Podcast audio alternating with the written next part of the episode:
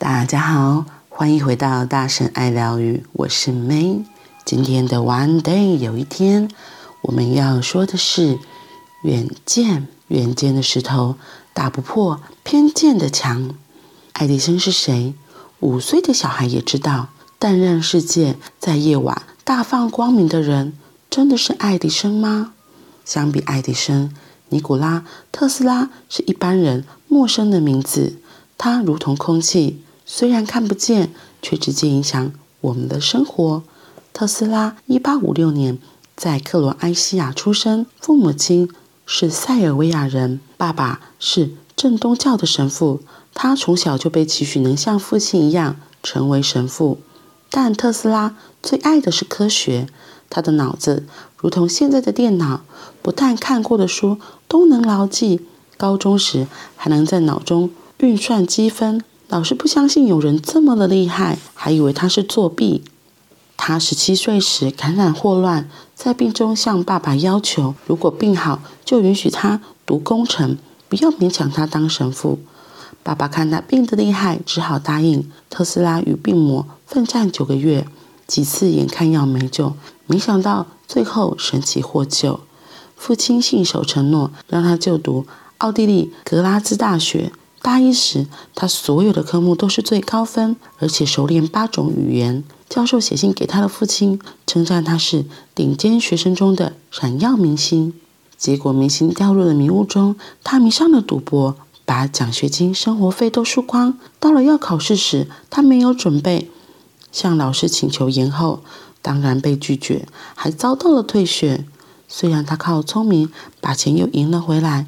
但自责对不起父亲，他不敢告诉父亲真相，偷偷靠打工为生。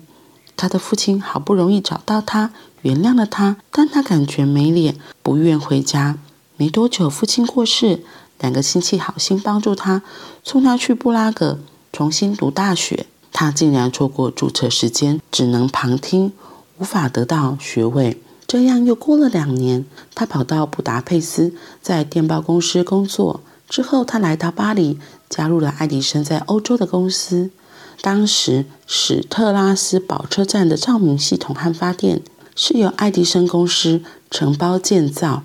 结果，启用典礼那天，德皇威廉一世亲自按下开关时，线路短路，发生爆炸，差点害死国王。爱迪生在欧洲公司的主管巴奇勒知道这下闯下大祸，赶紧找特斯拉来帮忙。特斯拉搞了一年，重新设计、修复整个系统，但是巴奇勒并没有给他原本承诺的两万五千美金的奖金，却要他去美国找爱迪生。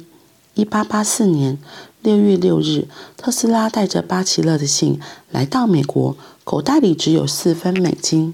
爱迪生看了巴奇勒的信，里面写着：“我认为这个世界上只有两个伟大的人，一个就是你，爱迪生；另一个就是特斯拉。”爱迪生于是把改良直流电发电机的挑战交给他，而且说如果成功，就要给他五万美金。果然，特斯拉完成任务，但爱迪生却反悔，没有付钱，反而推说：“特斯拉，看来你不懂我们美国人的幽默。”爱迪生嘴上说开玩笑，心里明白特斯拉是个天才。他愿意给特斯拉加薪，每周十八美金加到二十八美元。特斯拉感觉爱迪生只是利用他，决定不干，马上走人。特斯拉与爱迪生是思考不同路的人。特斯拉做每件事都要先在脑里建立架构，爱迪生则是先做再说。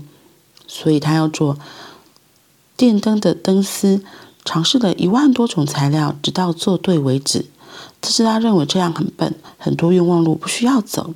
而两个人最大的矛盾是要用直流电还是交流电。爱迪生深信直流电才是最好的供电系统，但是特斯拉认为直流电只能用低电压传输，在传输过程中会耗损太多，无法远距离传送，而交流电可以高压传送。要进入用户时再用变压，这样不论是低压的家电或是高压的工厂机具，都可以用同一个系统供电。爱迪生却认为交流电不安全，直流电的缺点只要多盖电厂就好。问题是这样每一英里就需要一个发电厂，在城市已经不符合经济效益，在广阔的乡村就更没道理。爱迪生未必不知道特斯拉是对的，但是他已经投入生产许多直流电的设备，而且拥有关于直流电的许多专利。如果转向，马上会有大损失。反正社会大众根本搞不懂，所以他想以自己的权威硬凹过去。特斯拉离开爱迪生的公司后，找到两个金主，全力研发交流电发电机和马达。可是创造哪能一步登天？没多久，金主就不耐烧钱而撤资，特斯拉自己也没继续。为了糊口，有时日薪只有两美元的苦工，他也做。后来遇到工头，有个朋友是西点电报公司的主管，叫做布朗。布朗也想与爱迪生竞争，建造更好的电力系统。于是他支持特斯拉成立小小的实验室。特斯拉终于有机会实现他在脑中六年的梦想。经过六个月的努力，他完成交流电发电机的原型，也获得专利。一八八八年五月六日，美国电机工程师学会邀请特斯拉去演讲。从现在看来，这是他人生最重要的一天。他在这次的演讲中认识了乔治·威斯汀豪斯，这就是大家所知道的西屋创办人。威斯汀豪斯也是一个发明家，而且心怀慈善、度量宽大。西屋因为发明火车刹车及新型铁路网，不但拯救许多人命，并且赚了大钱。他原本就相信交流电比直流电合理，而且已经从英国。买下变压器的专利，这个变压器可以把高压电转成家用的低压电。如果加上特斯拉的发电机，那拼图的每一片就都到位了。如果只有天才能认出另一个天才，威斯汀豪斯立刻买下特斯拉的专利，两人成为事业的伙伴。电流大战正式开打，爱迪生为了战胜，居然花钱雇一群小孩去偷邻居的小猫小狗。偷一只两毛五，在公开场合把小猫小狗用用交流电当场电死，一是用来恐吓对电无知的大众，让人以为交流电是死神的化身；再利用媒体、学者、政客，试图在各州通过立法禁止使用交流电。一八九三年五月一日，世界博览会在芝加哥开展，特斯拉身穿大礼服，头戴大礼帽，脚穿软木底鞋。手握着带电的端子，让交流电通过他的身体，全身发出大量的火花，仿佛闪电人。观众惊呼连连。特斯拉停止充电，让大家看见他毫发无伤，安然无事。他亲身试验反击爱迪生，告诉大家，只要设备适当，交流电并无危险。尼加拉瓜瀑布委员会本来想委托爱迪生建造水力发电厂，看到世博会的表现，决定改与西屋合作。一八九六年十一月十六日，利用尼加拉瀑布发电的亚当斯水力发电厂正式运转，向水牛城供电。这是世界第一座大型水力发电厂，证明特斯拉的设计可以供应庞大的电力。接着又完成十座发电机向纽约供电，这时爱迪生创办的奇异公司开除了爱迪生，宣布加入交流电市场，电流大战到此落幕。特斯拉不只对发电有决定性的贡献，他在无线电、X 光、共振频率等各方面都是先驱。那为什么最后他会晚年困顿，渐渐被大众遗忘？第一。特斯拉不在意钱，西屋和爱迪生大战二十年，爱迪生有摩根的财力做后盾，西屋负债超过两千万美金，只是走在倒闭边缘。威斯汀豪斯和特斯拉商量，希望能暂时不付权利金，等西屋度过难关时再补上。特斯拉说：“你一直是我的朋友，别人对我没信心时，只有你相信我；别人缺乏勇气时，你勇敢向前，你支持我，像朋友一样一直帮我。”我一定会帮你救公司。说着，他就拿出合约，把合约撕毁，主动放弃所有权利金。后来算起来，他撕掉了三千亿美金。特斯拉说：“钱对我而言不像其他人那样重要，我赚的钱都花在发明中，为的是要让人类过更美好的生活。他不计较钱，但他最后的失败就是被钱卡死。特斯拉认为地球是一个转动的超级磁场。”磁能发电，地球本身就有巨大能量。如果可以利用磁共振穿越大气层，不用线路就能把电传送到任何地方。他钻研自然的闪电，已经可以在实验室中制造几百万伏特的人造闪电。他在纽约的长岛建立了一座高六十公尺的巨大电塔，准备发射无限的电能。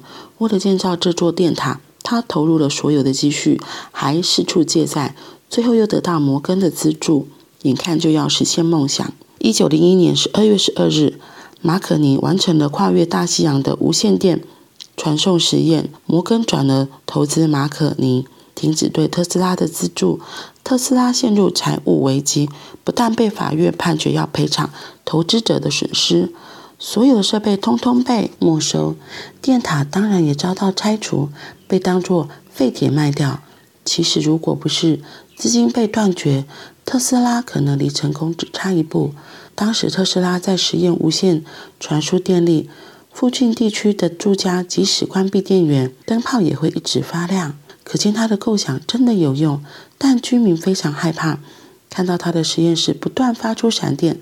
更加惊恐，这种负面的观感也是特斯拉无法取得资金的原因。人们把他看作科学怪人，躲他都来不及了。他活了八十六岁，后半生处境寥落孤寂。一九四三年一月七日，特斯拉默默地离开人世，如同一颗失去光芒的星星。这个世界因他而光明，但却忽视他的智慧光芒。是他的光芒太强，使当时的人眼睛张不开呢？还是被无知的黑布蒙住眼睛，看不见他的光芒？我想两者都有。好人被钱困住，天才受命运摆弄。我们为特斯拉掸去灰尘，展现他的光辉，并不是要为他惋惜，还他公道，而是要提醒世界：如果不能善待奇特的天才，只会造成进步的阻碍。这个特斯拉就是现在电动车特斯拉一模一样的名字。其实很久之前我也跟这个这一篇一开始说到的一样，我也只知道发明电灯的是爱迪生，可是却不知道原来其实还有一个特斯拉这个人。如果不是学电机的，可能都不知道特斯拉，而因为。特斯拉电动车的这个名称，才让更多人了解这一个传奇的人。你相信可以用爱发电吗？如果特斯拉没有死，那我会说他真的就是在用爱发电呢。其实不是真的用爱发电，而是像他这里面书中提到的，因为地球就是一个可以转动的超级磁场，磁能发电。地球本身就有巨大的能量。如果可以利用磁共振穿越大气层，不用线路就能把电传送到任何地方。有有些人会评论，就是关于特斯拉和爱迪生，都会说是因为他爱迪生的公司，他为了要赚钱，所以故意把特斯拉给斗垮，就是为了赚钱而已。因为如果真的可以用爱发电，我们地球的能量我们自己可以就可以传输电力，那就真的不需要。有电线啊、电器设备这些东西，那这样对商人来说可能是一个很大的损失。所以不知道如果特斯拉在现在还活着，或者是有特斯拉这样子的人真的存在，我相信用爱发电这一天真的很快就能够来到。如果真的可以用爱发电。好啦那我们今天就到这里喽我们明天见拜拜。